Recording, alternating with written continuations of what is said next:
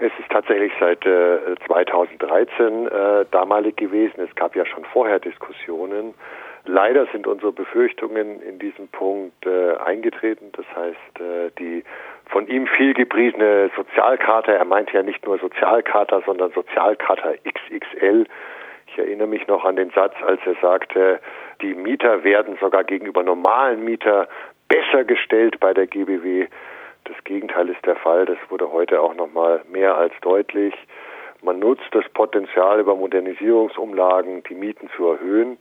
Und selbst in der Sozialcharta stehen viele Punkte, wie zum Beispiel eine maximale Mieterhöhung von 15 Prozent, die ja Gesetzeslage sind, also keinesfalls eine Besserstellung sind. Im Moment in Ballungsräumen ja eigentlich 10, oder?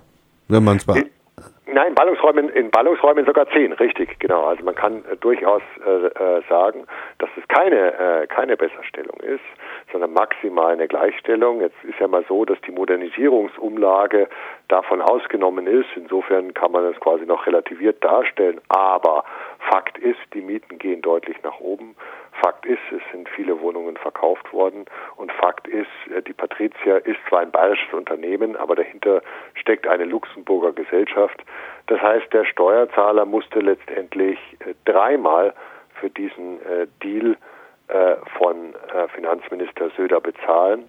Einmal, indem er letztendlich die Wohnungen verkauft hat zu einem Preis, wo bemerkenswerterweise die Patricia mittlerweile deutliche Kursgewinne bei der Aktie hat. Also daran sieht man, was für ein gutes Geschäft die als Heuschrecke gemacht haben. Man munkelt ja auch, dass der Rechnungshof sich für den Vorgang interessieren könnte.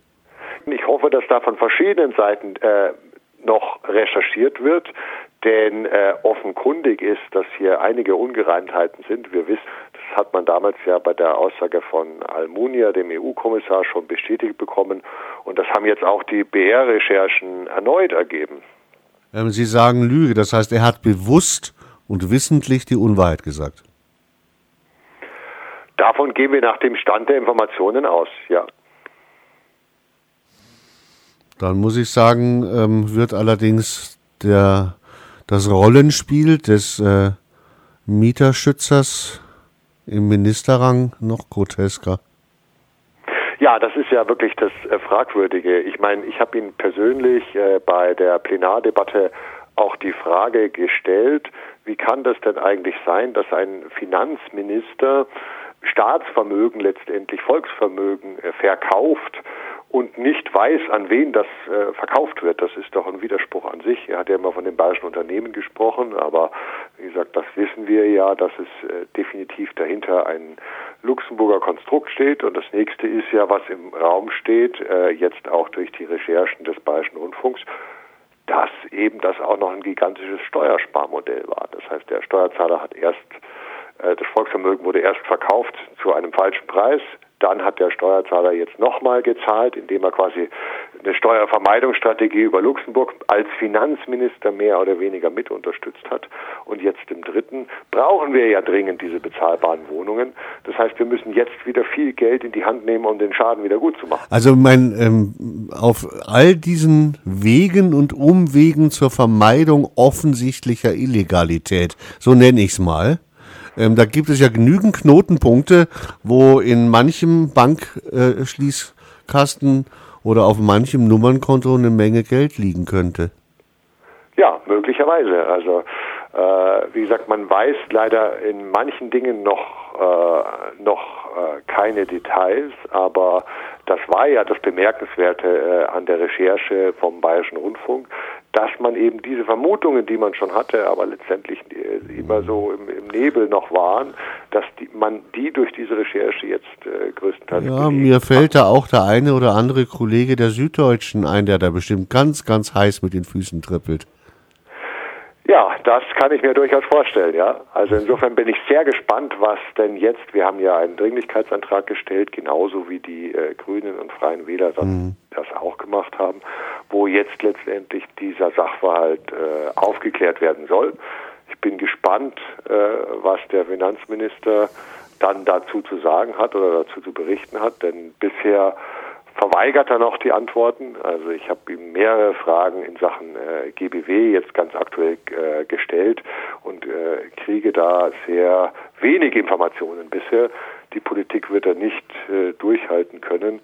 Das heißt, äh, spätestens äh, bei, dem, bei dem Bericht werden wir alle Fragen auf den Tisch legen. Die muss er klar beantworten und wenn er die nicht klar beantwortet, werden wir auch nicht locker lassen. Das heißt, dann, wenn er die Fragen nicht beantwortet, werden wir auch äh, einen Untersuchungsausschuss äh, in Betracht ziehen. Haben denn die Mieter, so wie damals versprochen, ähm, wenigstens die Berater und die Hilfestellungen äh, bei allen offenen Fragen erhalten, wo doch die bayerische Staatsregierung davon sprach, man werde sich darum quasi jeden persönlich kümmern, wenn es sein muss? Auch das leider nicht. Äh, das wurde heute bei den Experten sehr deutlich. Also man muss sich ja auch äh, vorstellen, es gab ja diesen Ombudsmann oder den gibt es auch noch, wo selbst CSU-Kreise nicht sagen können, ob der noch aktiv ist oder ob der überhaupt was macht oder nicht. Mhm. Äh, Fakt ist, mit Herrn Beckstein hat man da einen Ombudsmann, der gleichzeitig sagt, er wird ja von Patricia bezahlt, er kann nur bedingt was machen. Und die Mieter wussten es lange Zeit überhaupt gar nicht, dass es ihn gibt oder wie sie sich an ihn wenden können und äh, die Mieter werden da größtenteils im Regen stehen. Da ist man sich offensichtlich zwischen äh, Söder und Beckstein bei einem äh, Glas guten fränkischen Wein in irgendeinem Ratshauskeller schnell einig geworden, wie man das auf Sparflamme köcheln könnte. Solche Beratungsmodelle, die im Wesentlichen aus der Erkenntnis bestehen, die Beratung zu verhindern, von der man behauptet hat, dass sie so wichtig wäre und man sie unbürokratisch ermöglicht, sind dann zumindest billig. Ja, ja. Das heißt, die Patricia muss auch da kein Geld ausgeben. Nicht nennenswert, nicht nennenswert, ja. Ich meine, also die, die, die Honorare von Herrn äh, Beckstein dürften nicht ansatzweise die äh, eines äh, Herrn Gabriel oder einer Frau Clinton erreichen. das kommentiere ich jetzt nicht weiter. Gut, wie geht's jetzt weiter? Also ähm, Sie sind, äh, ich meine, wenn es da jetzt zu weiteren ähm, Erkenntnissen kommt, dass es da Ungereimtheiten gibt, dann sollte doch eigentlich auch ein Untersuchungsausschuss ein Thema werden, oder? Ja, absolut. Also äh, wenn diese Fragen nicht äh, komplett äh, äh, geklärt werden können anhand des Berichtes, dann bleibt uns nur der Untersuchungsausschuss. Das ist dann die Konsequenz, die man ziehen muss, weil einfach äh, so viele Ungereimtheiten da sind. Ich meine, allein, dass der Verdacht im Raum steht, dass die Patricia schon vorher Verhandlungen mit der Landesbank geführt hat oder umgekehrt, nämlich ab 2008, und man gar nicht genau weiß, wie intensiv die Verhandlungen waren. Sprich, was haben die da schon äh, für Einblicke in die Bücher gehabt?